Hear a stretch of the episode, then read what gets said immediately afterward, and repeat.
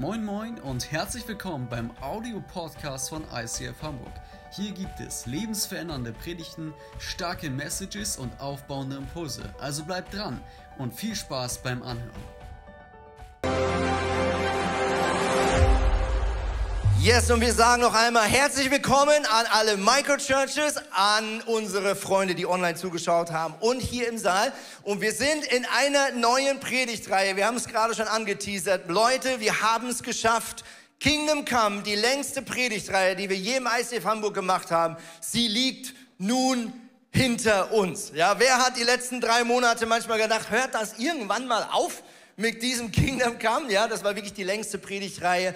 Und die nächste, sie geht zumindest nach unserem jetzigen Plan vier Wochen.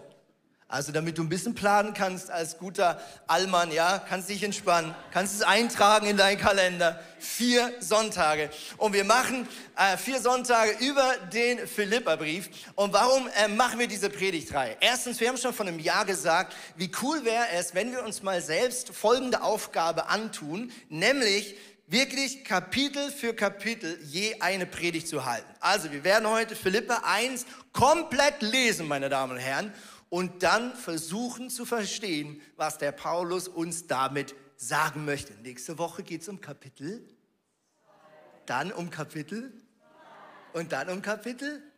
Großartig. Sensationell. Wie habt ihr das geschafft?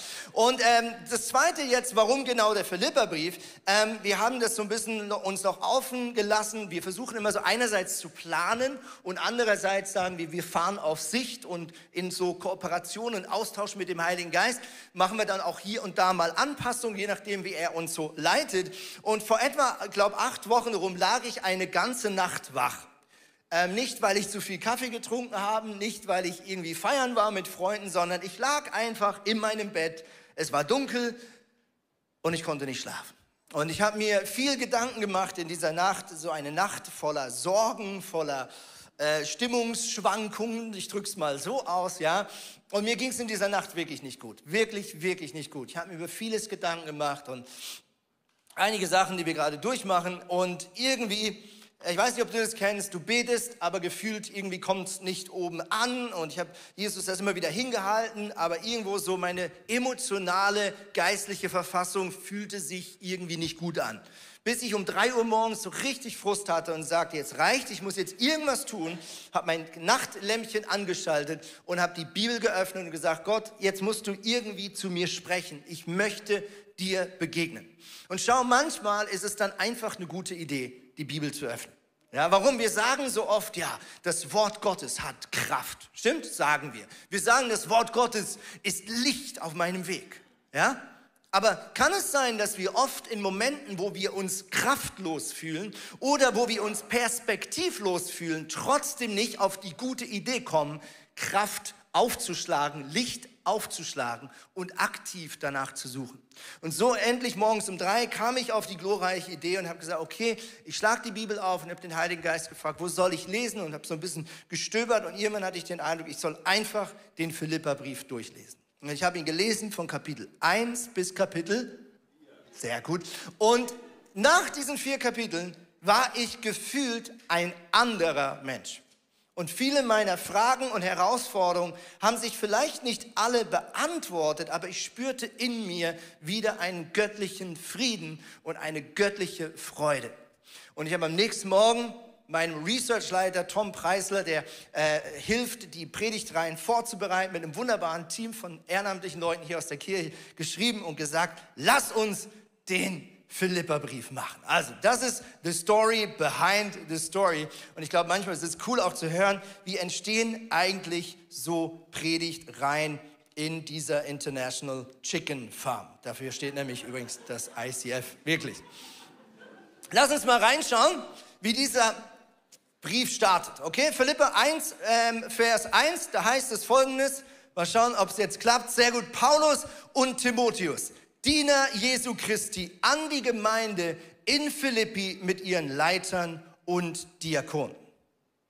Euch allen, die ihr durch Jesus Christus zu Gottes heiligen Volk gehört, wünschen wir Gnade und Frieden von Gott, unserem Vater und von Jesus Christus, unserem Herrn. So startet dieses erste Kapitel. Lass uns kurz reinschauen, wie ist diese Kirche entstanden, was ist die Situation in dieser Stadt. Diese Kirche wurde gegründet von dem Apostel Paulus und Silas, auch Timotheus war mit dabei, im Rahmen der zweiten Missionsreise, also etwa 50 nach Christus. Wir gehen davon aus, dass diese Kirche wie viele anderen in den Häusern gestartet hatte. Man würde heutzutage sagen Microchurches oder Hauskirchen. Und tatsächlich ist das hier auch ein spannendes Phänomen, weil hier wird von einer Kirchenleiterin gesprochen, namens Lydia. Sie war eine wohlhabende Stoffhändlerin und sie hat ihr Haus geöffnet und spielt eine ganz wichtige Rolle in dieser Gründungsphase dieser Kirche. Tatsächlich ist diese Kirche in Philippi auch die erste auf europäischem Boden und die Stadt Philippi ist in der Zeit, in der diese Kirche entstanden ist, in einem wichtigen großen Umbruch. Warum? Sie sind eine römische Provinz gewesen und sind geändert worden zu einer römischen ähm, zu einer römischen Kolonie. Und das ist von dem her ganz spannend, werden wir auch äh, später im Verlauf der Serie nochmal genauer anschauen. Warum? Weil das war für die Bürger dieser Stadt ein krasses Upgrade. Warum? Sie waren jetzt Bürger von Rom. Wir alle hatten mal Geschichtsunterricht. Wir alle wissen noch, das war irgendwie krass. Wir wissen nicht mehr warum, aber wir wissen, es war krass. Okay? Schauen wir später genauer an. Also du siehst eine wichtige, auch strategische Stadt, in die Paulus dort hineingegangen ist. Und die Stadt äh, oder die Kirche wurde auch wieder besucht von Paulus auf der dritten Missionsreise, auf dem Hin- und Rückweg. Und das alleine drückt etwas aus, was wir auch in diesem Brief spüren, direkt im ersten Kapitel. Man merkt, Paulus hat eine besondere Freundschaft zu dieser Kirche. Man spürt das in den Zeilen, man sieht das auch in der Geschichte. Paulus fühlt sich auf eine besondere Art und Weise verbunden mit den Christen in dieser Stadt. Und er sagt das auch. Warum? Weil er sagt, hey, diese Kirche ist auch mit mir verbunden. Er sitzt bereits im Gefängnis in Rom. Er schreibt diesen Brief von dort. Timotheus ist bei ihm.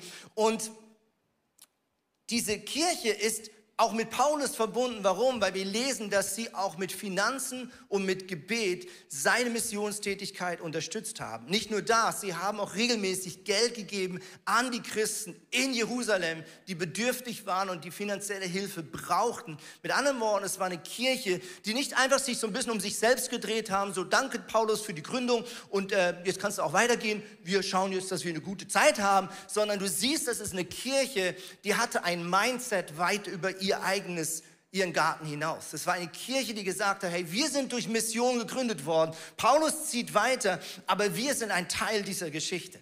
Okay? Und du siehst damit, dass diese Kirche wahrscheinlich relativ gesund ist. Man sieht eigentlich, dass Paulus sich über vieles freut. Tatsächlich, das Wort Freude kommt in diesem Brief über 30 Mal vor. Allein im ersten Kapitel kommt es fünfmal vor. Also du siehst hier, Paulus hat viel Grund zu Freude. Und bevor wir jetzt reingucken und rausfinden miteinander, über was freut sich denn der Paulus eigentlich den ganzen Tag im Gefängnis, schauen wir jetzt diese Textverfassung einmal via Zeitreise miteinander an. Let's go.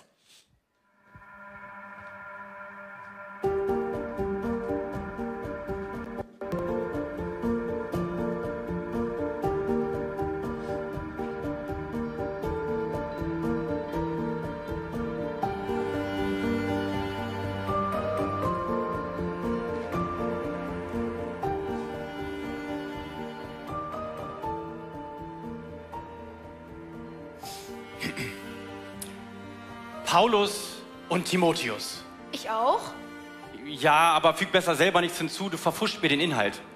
Hä? Spaß. Ah, Paulus, du wolltest mich ver... Ah.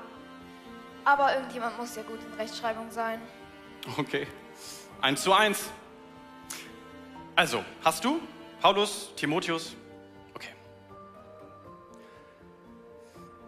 Euch allen die ihr durch Jesus Christus zum heiligen Volk Gottes gehört, wünschen wir Gnade und Frieden von Gott, unserem Vater und von Jesus Christus, unserem Herrn. Jedes Mal, wenn ich im Gebet an euch denke, danke ich Gott für euch alle. Ja, ich bete ständig für euch und ich tue es mit großer Freude, weil ihr euch seit ihr an Jesus glaubt, für das Evangelium eingesetzt habt. Vom ersten Tag an bis heute. Und ich bin überzeugt, dass der, der etwas so Gutes in eurem Leben begonnen hat, dieses Werk auch weiterführen wird und bis zu jenem großen Tage zum Abschluss bringen wird, an dem Jesus Christus wiederkommt. Geschwister, ich habe euch so sehr ins Herz geschlossen, dass es für mich mehr als selbstverständlich ist, mit solcher Zuversicht an euch zu denken. Denn ob ich nun inhaftiert bin oder das Evangelium verkünde und seine Wahrheit bezeuge, immer seid ihr beteiligt an diesem Auftrag, den Gott mir erteilt hat. Und damit habt ihr auch Anteil an der Gnade, die er mir erwiesen hat. Gott weiß, wie sehr ich mich nach euch allen sehne. Er ist mein Zeuge. Und er weiß auch, dass hinter dieser Sehnsucht meine tiefe Liebe für euch steht. Eine Liebe, die Jesus selbst in mir gewirkt hat. Und das ist meine Bitte an Gott, dass er eure Liebe verbunden mit der rechten Erkenntnis und dem nötigen Einfühlungsvermögen immer größer werden lässt. Dann werdet ihr in allem ein sicheres Urteil haben und werdet ein reines, tadelloses Leben führen. Bereit für den Tag, an dem Jesus Christus wiederkommt. Durch ihn, Jesus Christus, wird euer Tun geprägt sein von dem, was gut und was richtig ist, zum Ruhm und zur Ehre Gottes. Geschwister. Warte, warte, warte, warte, warte. Ja, der nächste Abschnitt wird noch ein bisschen länger, da kannst du noch mal eine Lücke lassen, glaube ich. Hey, hey Paulus, schau mal, wenn ich diesen Stift in die Lücke lege, was ist das dann? Ein, ein, ein Lückenfüller, bam. Einmal mit Profis evangelisieren. Come on, Paulus, du und die Griechen, das wäre nichts geworden. Mir liegt's im Blut. Da hast du recht, mein Freund. Wir brauchen einander.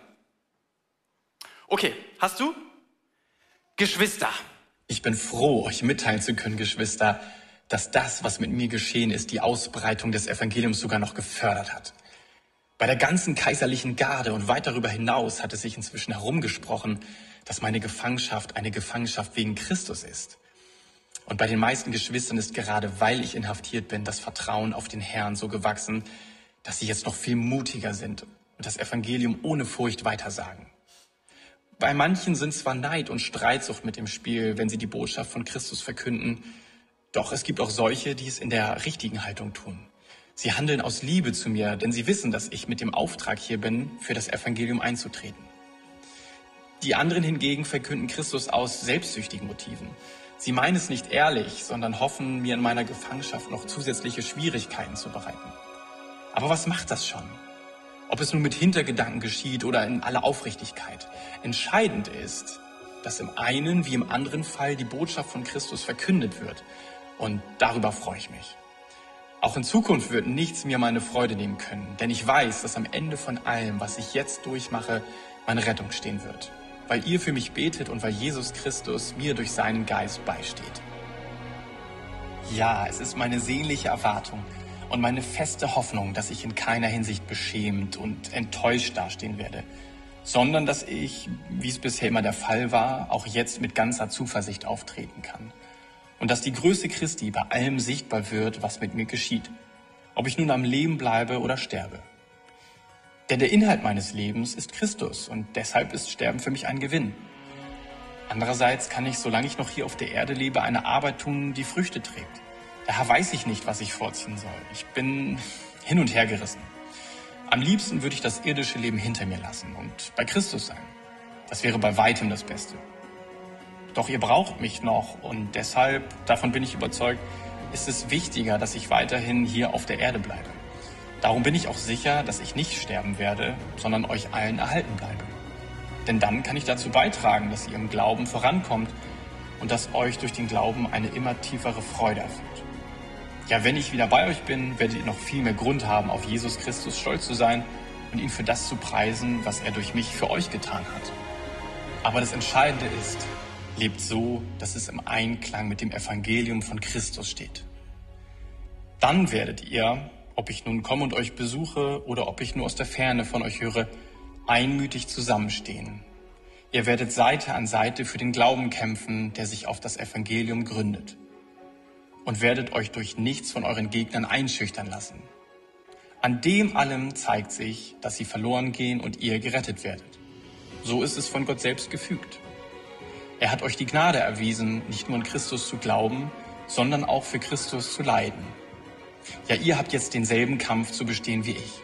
Den Kampf, den ihr miterlebt habt, als ich bei euch war und in dem ich, wie ihr gehört habt, immer noch stehe.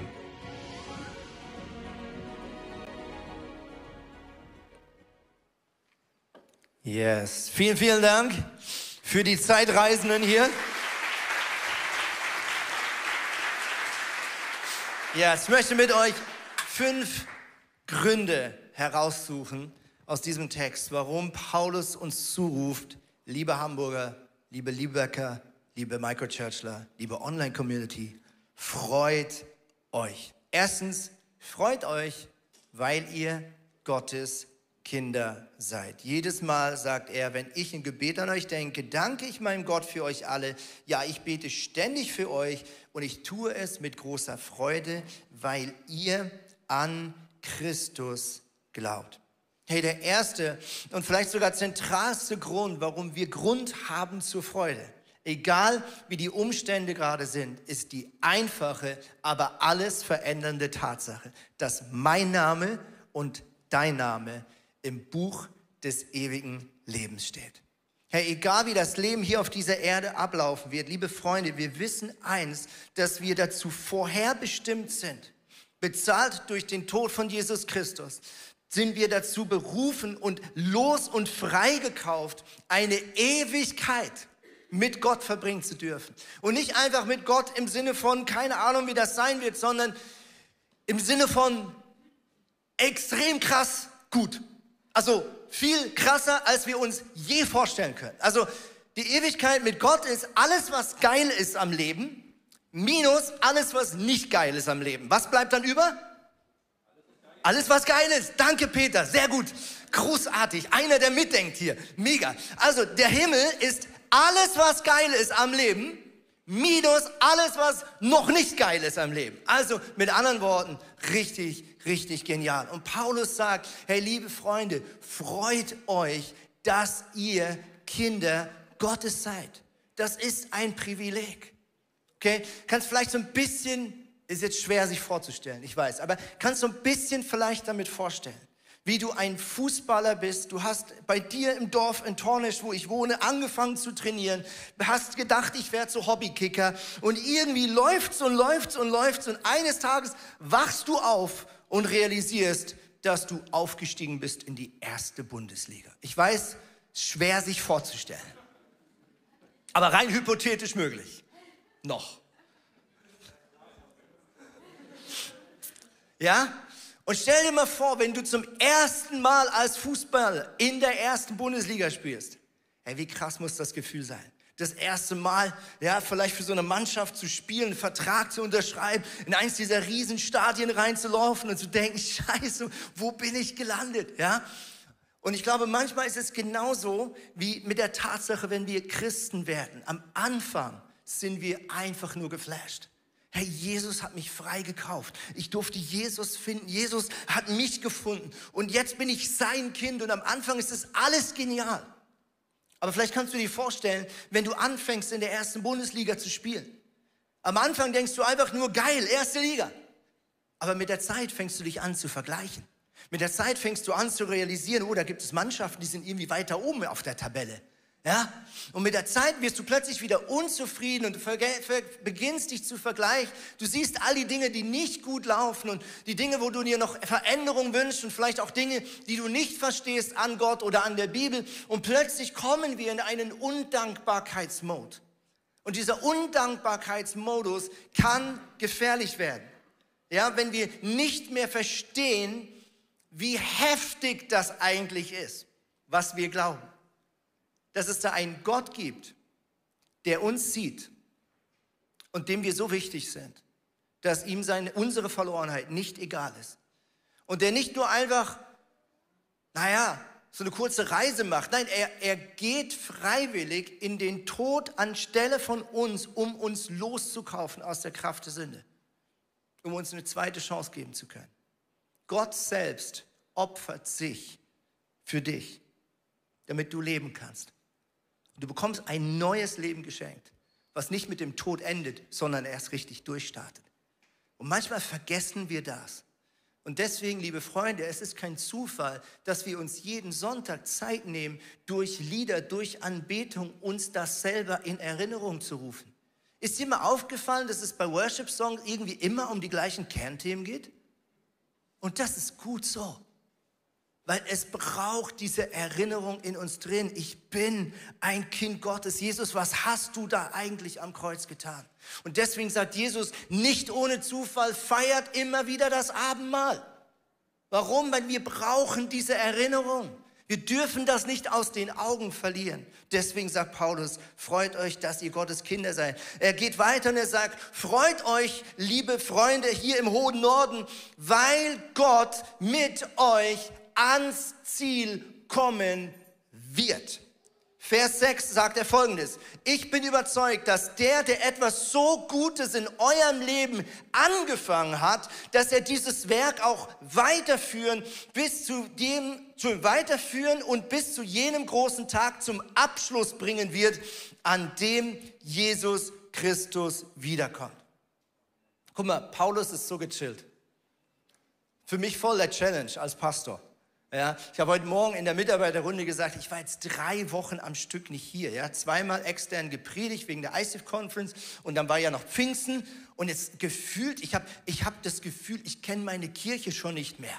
Ja, geht's der Kirche noch gut? Ja, sind noch, sind noch, sind noch alle da. Ja, und dann denke ich mir so, wie krass das eigentlich ist, dass der Paulus Kirchen gestartet hat. Da war der manchmal ein paar Wochen, Monate, manchmal auch nur Tage in dieser Stadt. Und dann hat er gesagt, ja, also der Heilige Geist, den habt ihr jetzt, Jesus kennt ihr auch, super, den Vater habt ihr auch verstanden, dann viel Spaß, ich gehe weiter. Und jetzt sitzt er im Gefängnis ohne Telegram, ohne YouTube. Er kann nicht schauen, ob Chris letzten Sonntag gut gepredigt hat oder nicht, so wie ich das kann, hat er übrigens, sondern er sitzt im Gefängnis und alles, was er weiß, ist das, was er im Gebet mit Gott bewegen kann über diese Kirche. Und ganz selten kommt mal durch eine lange Reise jemand bis zu ihm ins Gefängnis, um ihm ein Update zu geben, wie es der Kirche in Philippi geht. Können wir nachlesen. Er kommt zum Schluss darauf zu sprechen. Mit anderen Worten, dieser Mann, der musste von Anfang an loslassen. Let it go, let it go. Der konnte gar nicht. Ja, so akribisch seine Kirchen managen, das ging gar nicht. Er hatte die Tools nicht, die Technologie nicht. Und er hatte etwas tausendmal Besseres. Er hatte Gebet. Das erwähnt er mehrmals in seinem Brief. Er sagt, ich bete ständig für euch, weil ich sitze hier in Ketten. Das ist das Einzige, was ich jetzt noch tun kann. Beten, beten, beten und einen Brief schreiben. A4 Kapitel. That's it. Und er sagt in diesem Brief nicht, oh, ihr hört zu, ihr müsst das klären und das klären und das klären und das ist nicht gut und das ist nicht gut und das ist nicht gut. Nein, er hat eine ganz andere Grundhaltung. Er sagt, ich bin so dankbar, wenn ich an euch denke, weil ich weiß genau, dass der Heilige Geist mit euch ans Ziel kommen wird. Hier ist ein Mann, der weiß, es kommt zum Schluss nicht auf ihn an, nicht auf seine tollen Briefe, sondern einzig und allein auf den Heiligen Geist, der Raum genommen hat in dieser Church, der Raum eingenommen hat in den Herzen dieser Menschen. Und Paulus ist total entspannt und er ruft uns zu, freut euch, weil Gott mit euch ans Ziel kommen wird. Manchmal ist das wirklich ein Problem, dass wir, wenn wir in so eine Kirche hineinlaufen, motiviert aus guten Stücken in einen Modus verfallen, wo wir uns anfangen zu vergleichen.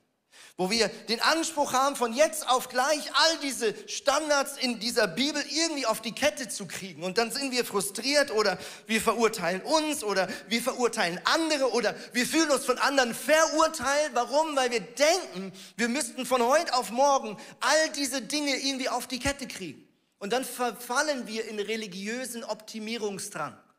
Und das ist nichts gut. Das ist nichts gut. Sondern Paulus sagt, Leute, ihr seid freigekauft und was jetzt der Heilige Geist macht, er hat jetzt ein Leben lang Zeit mit euch, ganz geduldig, ein Zimmer nach dem anderen zu renovieren immer tiefer in den Keller zu gehen, Zimmer aufzuräumen, Dinge mehr so zu gestalten, wie Gott sie sich vorstellt, mehr von Jesus in jeden einzelnen Wesenszug deines Charakters reinzubringen. Und Paulus sagt, freut euch.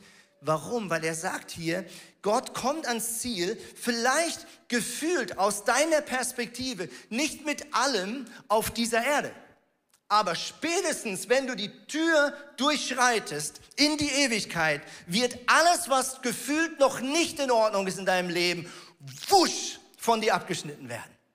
Ja, manchmal müssen wir mit der Spannung leben, dass wir für Thema 1 beten und Gott heilt es. Wir beten für Thema 2 und gefühlt passiert da nichts. Oder es passiert nicht das, was wir uns wünschen.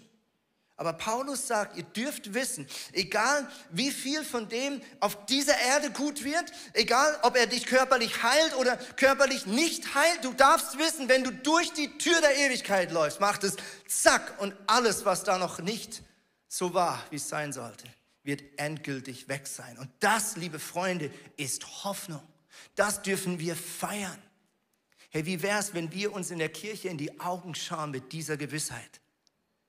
hey, ich weiß, ich habe schon zehnmal mit dir gebetet. Hey, ich weiß, wir haben schon 20 Mal dafür gebetet. Aber ich schaue dir in die Augen und ich sage dir, Gott wird ans Ziel kommen mit dir. Und da, wo du jetzt noch kämpfst und da, wo du dich jetzt noch alleine fühlst, wird Gott zu seiner Zeit reinkommen und dich verändern. Amen. Amen. Drittens, Freut euch, weil ihr die beste Nachricht aller Zeiten kennen und teilen dürft. Kennen und teilen dürft. Wir kommen jetzt zu einer Bibel oder zu einem Abschnitt innerhalb von Kapitel 1, den finde ich mindblowing, was Paulus jetzt sagt. Wir sind bereits bei Vers 22. Denn der Inhalt, die Essenz meines Lebens, sagt Paulus, ist Christus. Und deshalb, liebe Freunde, ist Sterben für mich irgendwie ein Gewinn. Andererseits kann ich, solange ich noch hier auf der Erde lebe, eine Arbeit tun, die Früchte trägt. Daher weiß ich nicht, was ich vorziehen soll. Ich bin hin und her gerissen. Am liebsten würde ich das irdische Leben hinter mir lassen und endlich bei Christus sein. Ehrlich gesagt, das wäre ja eigentlich bei weitem das Beste. Und doch, ihr braucht mich noch. Und deshalb, davon bin ich überzeugt, ist es wichtiger, dass ich weiterhin hier auf der Erde bleibe. Crazy. Paulus sagt, Christus ist mein Leben. Für das lebe ich. Alles, was dafür sterben muss, ist ein Win. Alles, was dafür abfällt, nicht mehr wichtig ist, ich loslassen darf und sei es sogar das Leben auf dieser Erde ist ein Schritt nach vorn.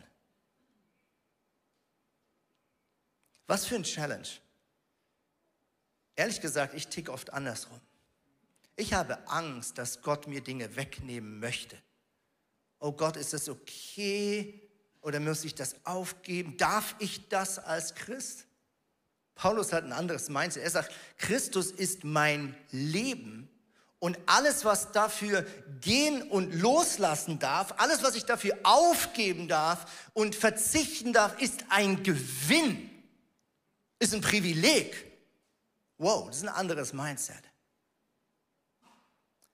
Und um dich ehrlich mit reinzunehmen, diese Zeilen, die wir jetzt gerade gelesen haben, waren für mich als 18-jähriger Mann ein ganz wichtiger Berufungsmoment an dem ich mich entschieden habe, ich möchte all in für Jesus leben.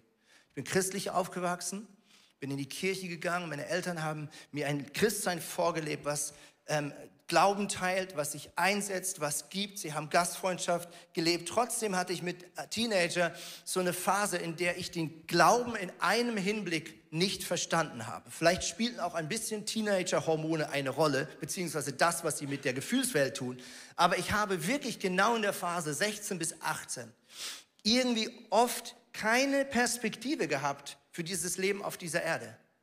Ich wusste, ich bin freigekauft. Ich wusste, dass der Himmel eigentlich viel schöner sein wird. Und ich habe manchmal gedacht, für was quäle ich mich jetzt auf dieser Erde? Also nicht, dass alles schlecht ist auf dieser Erde, aber was für eine Zeitverschwendung. Ja, Paulus beschreibt hier so ein bisschen die Spannung. Ja, warum, warum bin ich noch hier? Wenn es doch da viel besser ist und wenn doch alles, was hier noch ein Kampf ist, dort gelöst sein wird. Und ich habe manchmal echt damit gerungen, gesagt, ich, ich, ich check nicht für was bin ich jetzt hier. Also muss ich jetzt einfach auf den Bus warten oder was? Ja? Und ich weiß nicht, wann er kommt bis ich diese Zeilen gelesen habe. Wir waren auf einer Klassenfahrt, Abiturjahrgang, christliche Schule, habe mein Abi in, in der christlichen Schule gemacht ähm, und hatte die Aufgabe, an dem Morgen eine Andacht zu halten. Und mir wurde genau dieser Text zugeteilt. Irgendwie morgens um vier, fünf bin ich aufgestanden, äh, vercheckt, wie ich bin und habe gedacht, oh Jesus, muss einen Input machen in zwei, drei Stunden. Herr, hilf! Ja? Und diese Zeilen haben so krass zu mir geredet, weil ich plötzlich realisiert habe, es gibt eine Sache, die kann ich auf dieser Erde besser als im Himmel. Und das ist Menschen mit Jesus vertraut machen. Worship, genial hier, im Himmel viel besser. Bible Studies, nicht schlecht. Im Himmel wird alles viel mehr Sinn machen. Ja? Unsere Gemeinschaft in den Small Groups, guter Abend, nichts dagegen. Viel schöner im Himmel. Wunder, die wir hier erleben, genial. Wunder, die wir da sehen werden, tausendmal schöner. Aber es gibt eine Sache, liebe Freunde, die wir als Kirche im Himmel nicht mehr tun können. Ist es, Menschen mit Jesus vertraut zu machen. Menschen mit Jesus vertraut zu machen. Und das, liebe Freunde, ist so unglaublich wichtig dass wir das nicht aus den Augen verlieren. Weil es geht so schnell. Und wir fangen an, als Christen zu vergessen, woher wir kommen. Wir fangen an zu vergessen, was Gott eigentlich in unserem Leben getan hat. Wir fangen an zu vergessen, dass wir uns das nicht verdient haben, dass wir Gott kennen, sondern dass es uns geschenkt wurde. Und wir werden gleichgültig über der Tatsache, dass die Menschen um uns herum dieses Geschenk noch nicht kennen noch nicht entdeckt haben. Und wisst ihr, was passiert, wenn wir diesen Auftrag, dieses Geschenk aus den Augen verlieren? Ich sage es mal provokant heute Morgen. Wir werden komisch. Wir werden auf irgendeine Art und Weise komisch. Wenn immer wir das aus den Augen verlieren, als Kirche, als Kirchenlandschaft, als Christen, dann fangen wir an, uns über irgendwelche Nebensächlichkeiten zu streiten.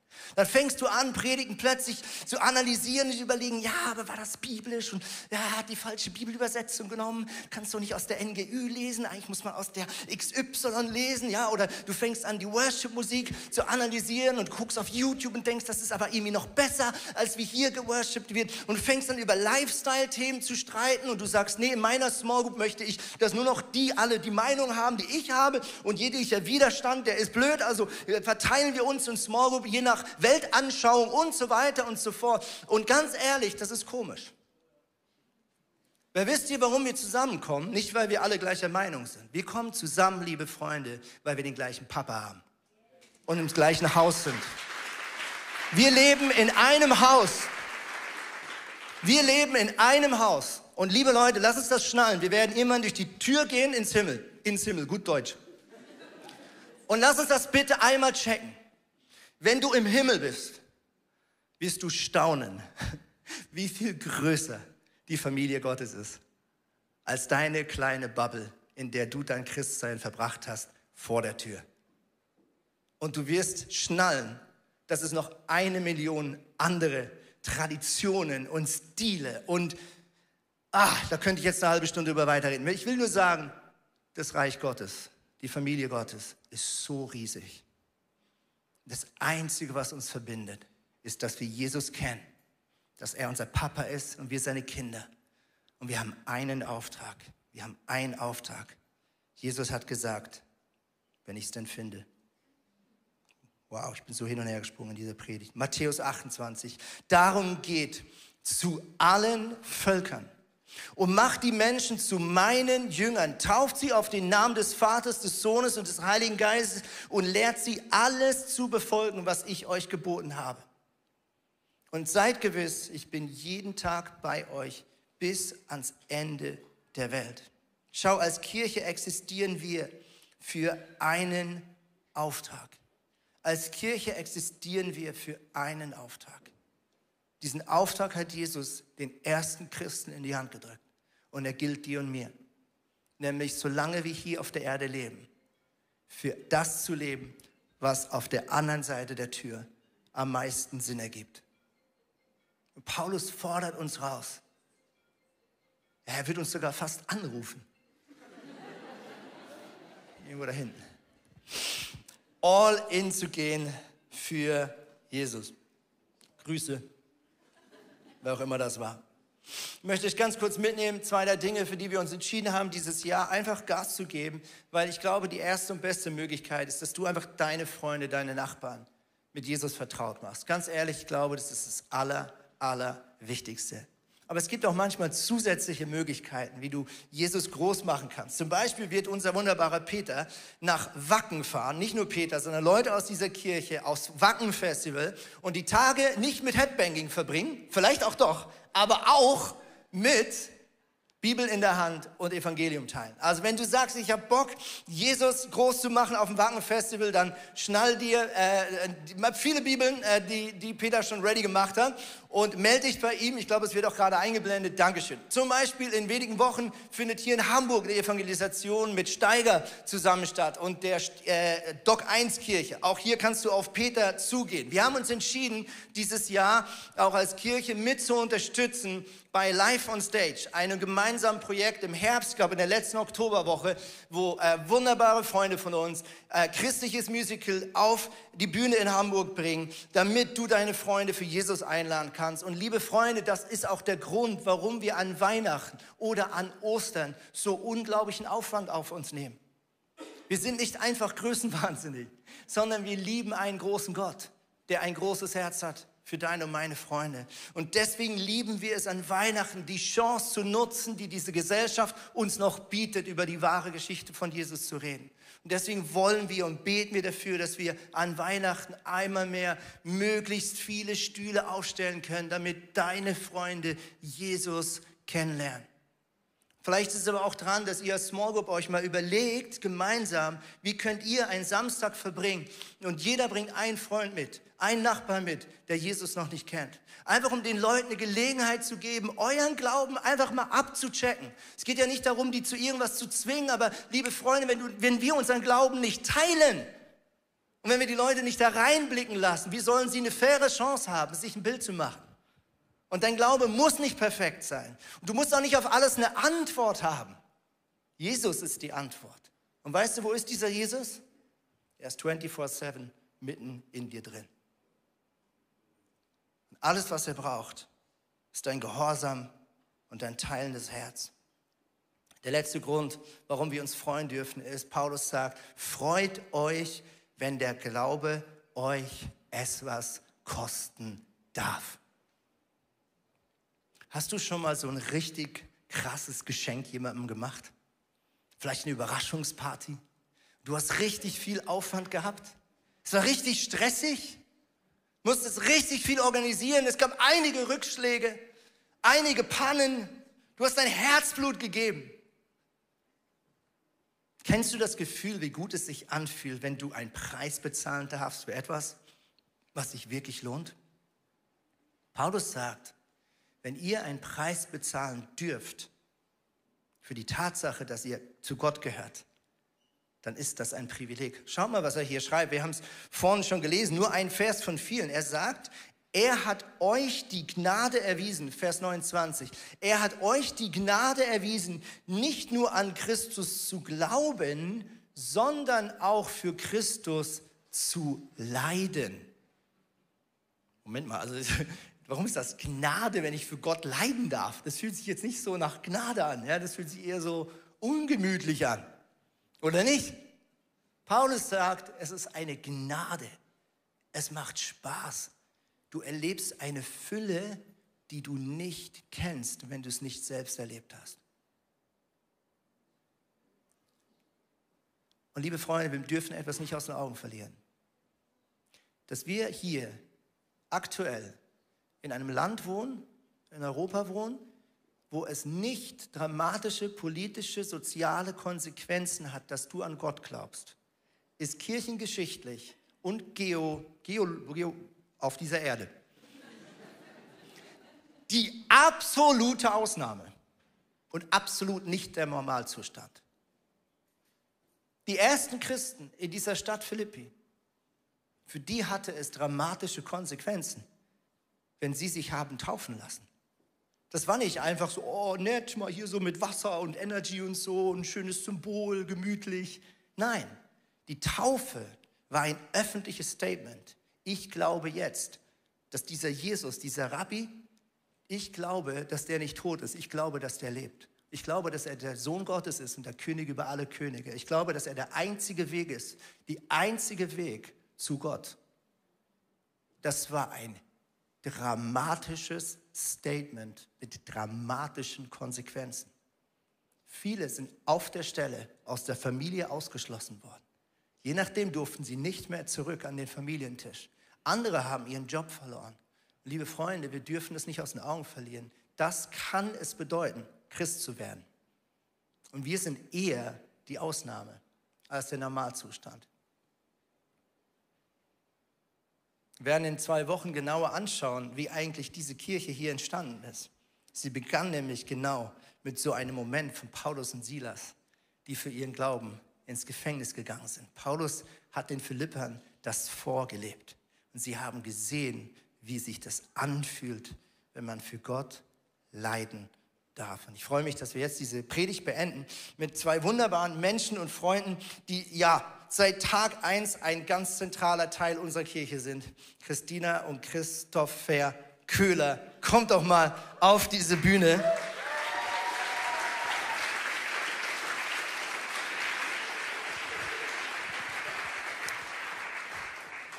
Eigentlich wollten wir.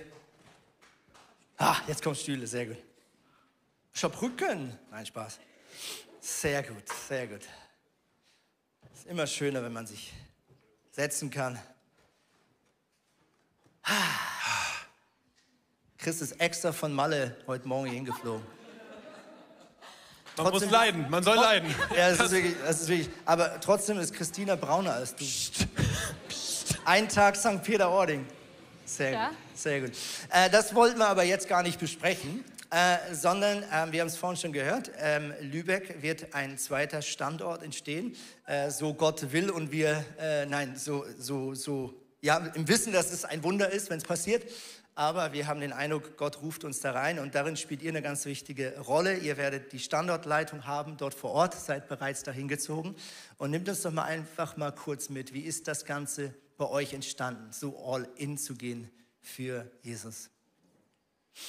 Vor vier Jahren saßen wir im Gefängnis. Nein, also, ähm, wir haben uns Gott sei Dank äh, kennengelernt äh, mit dem Wissen, dass wir beide von Gott schon den Auftrag bekommen haben oder zumindest mal ein Riesenherz für lokale Kirche bekommen haben. Und ähm, glücklicherweise wussten wir auch beide, dass es in den Norden gehen soll, wohin auch immer. Wir waren weit weg davon entfernt, über Städte zu reden oder über schon eine Kirche zu reden oder irgendwas, sondern wir wussten einfach lokale Kirche im Norden ähm, und haben uns in auch unserer Kennenlernphase einfach ganz bewusst entschieden, ähm, das, was wir aktuell haben und bekommen, einfach ähm, treu vers versuchen zu verwalten.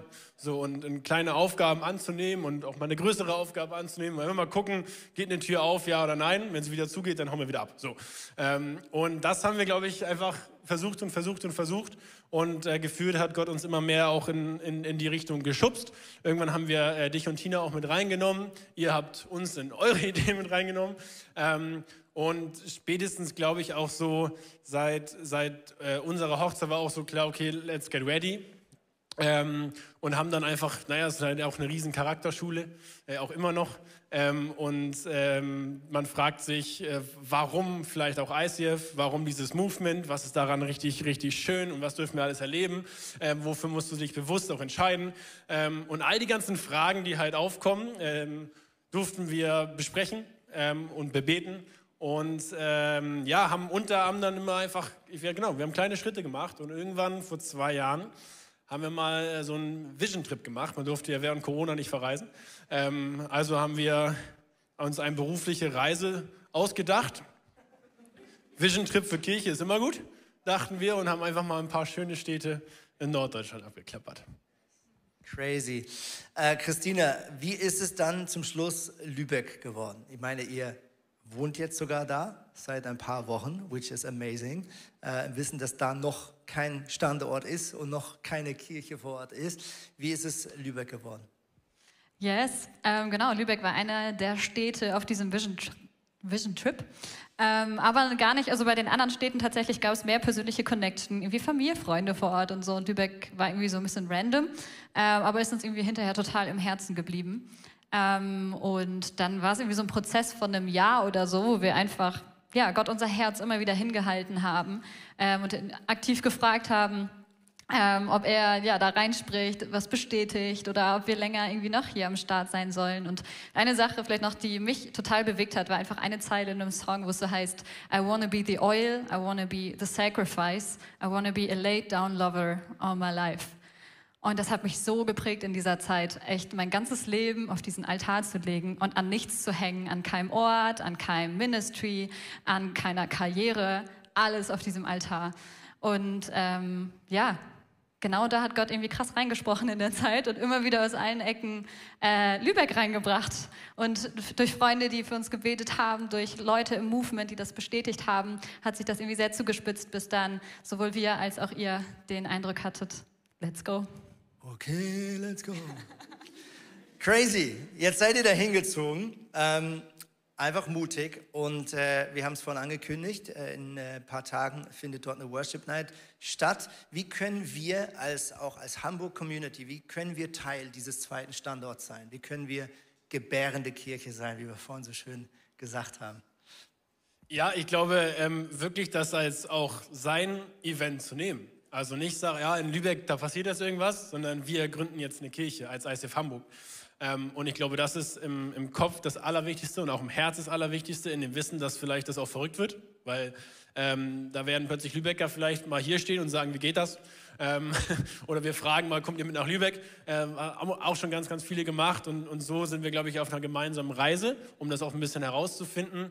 Und äh, uns freut einfach der, der große Support, einfach der reinkommt. Jetzt gerade so ein äh, Worship-Event ähm, stemmt sie nicht von alleine, wie wir wissen.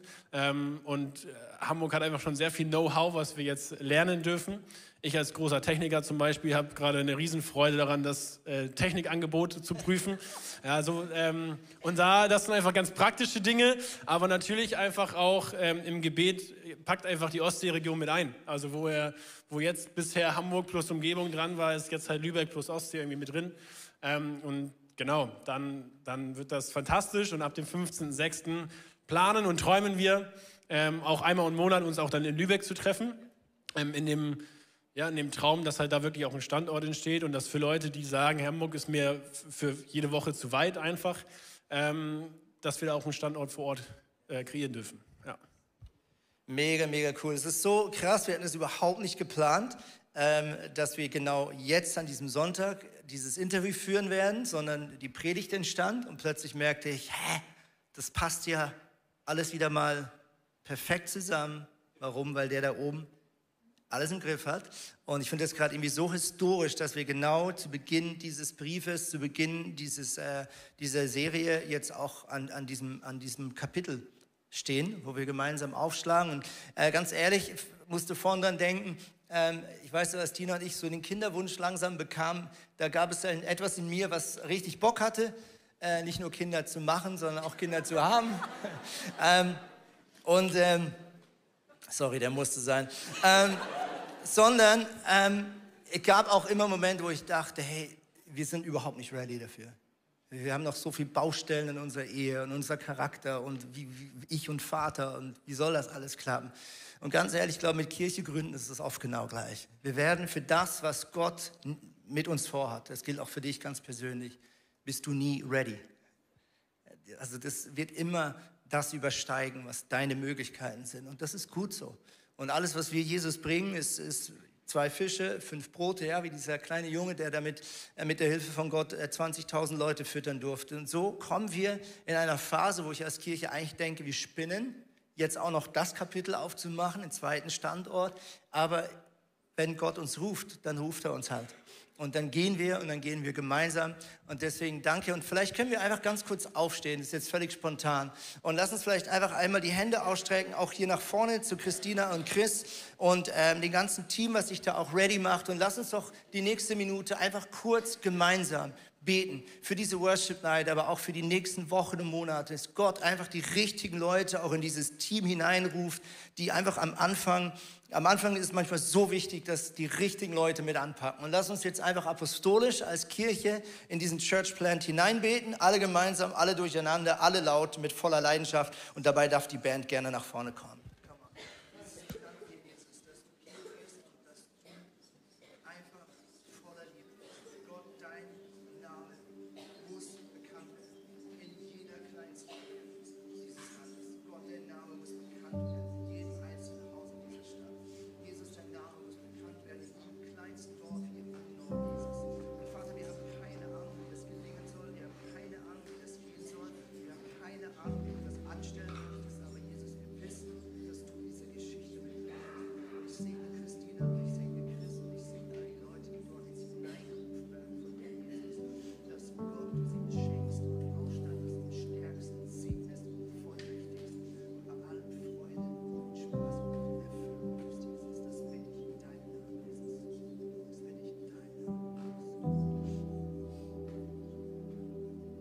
Und dieses, wir haben wirklich keinen blassen Schimmer, was das eigentlich im Detail jetzt alles bedeuten wird, was wir da gerade machen. Und vielleicht ist das auch gut so, weil wir zutiefst davon überzeugt sind, dass wir berufen sind, auf Wasser zu laufen, in den Möglichkeiten Gottes zu leben und nicht begrenzt zu sein in unseren Möglichkeiten. Und Vater, wir wissen, dass so viele Menschen dich noch nicht kennen. Und Jesus, wir wissen, wie viele Kirchen leer stehen. Und Vater, wir schreien, dass du deinen Geist neu ausschüttest über dem Norden von Deutschland, über jedem Dorf und jeder Kleinstadt, über jede einzelne Familie und jede einzelne Firma, über jede einzelne Community, Jesus, und jedem einzelnen Stadtteil. Vater, alles, was wir brauchen, bist du. Du bist Anfang und Vollende. Und Jesus, ich danke dir, dass wir so viel Grund haben zur Freude, auch wenn so viel nicht klar ist. Jesus, ich danke dir, dass wir einen Preis bezahlen dürfen, auch wenn er so verschwindend klein ist im Vergleich zu dem, was du gegeben hast. Danke für das Privileg, dass wir uns mit auf diesen Altar legen dürfen. Und wir bitten um deinen Segen über Christina und Chris, Jesus, und den ganzen Team, Jesus. Wir segnen diese Stadt wir segnen diese wichtige Phase in deinem heiligen, kraftvollen, treuen Namen, Jesus Christus. Amen. Amen. Und komm, wir bleiben direkt stehen und wir beten miteinander. Ihr dürft kurz hier oben bleiben. Jesus, ich möchte jetzt einfach jede einzelne Person dir anbefehlen, die diese Predigt miterlebt hat. Vater, ich weiß, du bewegst im Herzen. Und auch die, die jetzt online zuschauen, vielleicht aus der ganzen Region da oben. Jesus, du bewegst im Herzen. Und ich weiß nicht, Gott, was du gerade bewegt hast in den letzten 40 Minuten. Ich weiß nicht, was du spezifisch in die Herzen hineingesprochen hast. Aber Jesus, ich weiß eins, wenn du sprichst, ist das nicht einfach Information, sondern in dieser Information ist auch die Kraft zur Transformation. Und wenn Gott in deinem Herzen einen Wunsch neu freisetzt, ein Seufzen, ein sich wünschen, ein sich nach etwas sehnen, dann sagt Paulus, dann freu dich darüber, weil er tut es nicht, um dich zu quälen, sondern weil er der ist, der es auch über die Ziellinie bringt. Und ich sage das über unseren Struggles, über unseren Beziehungsschwierigkeiten, über unseren Glaubenszweifeln, über unseren Fragezeichen. Ich sage, Gott, du kommst mit uns ans Ziel. Im Wissen, dass wir nie perfekt sind. Und ICF wird nie perfekt sein. Du bist das einzig Vollkommene in der ganzen Kirche. Du bist der ganze Stolz. Du bist das, auf was wir schauen und auf was wir zeigen. Und wir machen dich groß in unserem Herzen, in unserem Alltag. Und Vater, wir beten, dass du uns neue Schlüssel schenkst. Neue Schlüssel schenkst. Ich habe gerade dieses Bild äh, über diesen Brücken von Hamburg, wo überall diese Schlösser ähm, diese Schlösser sind und der Schlüssel weggeworfen ist. Und lass uns, lass uns glauben, dass Gott all diese Schlüssel, dass jedes, jedes Schloss wie so ein verschlossenes Herz ist für die Beziehung mit Gott, wo jemand abgeschlossen hat mit Gott. Und lass uns heute einfach beten und lass uns schreien, dass Gott uns Schlüssel schenkt, dass jedes verschlossene Herz, was sich von Gott weggedreht hat, enttäuscht ist von Kirche, enttäuscht ist von Glauben, dass jedes einzelne Herz geöffnet werden darf. Vater, wir schreien um Gnade. Wir schreien um Vergebung über unserem Land, über unseren Städten, über uns in deinem Namen. Amen. Amen. Lass uns Gott einen Applaus geben und lass uns Gott ihm die Ehre geben.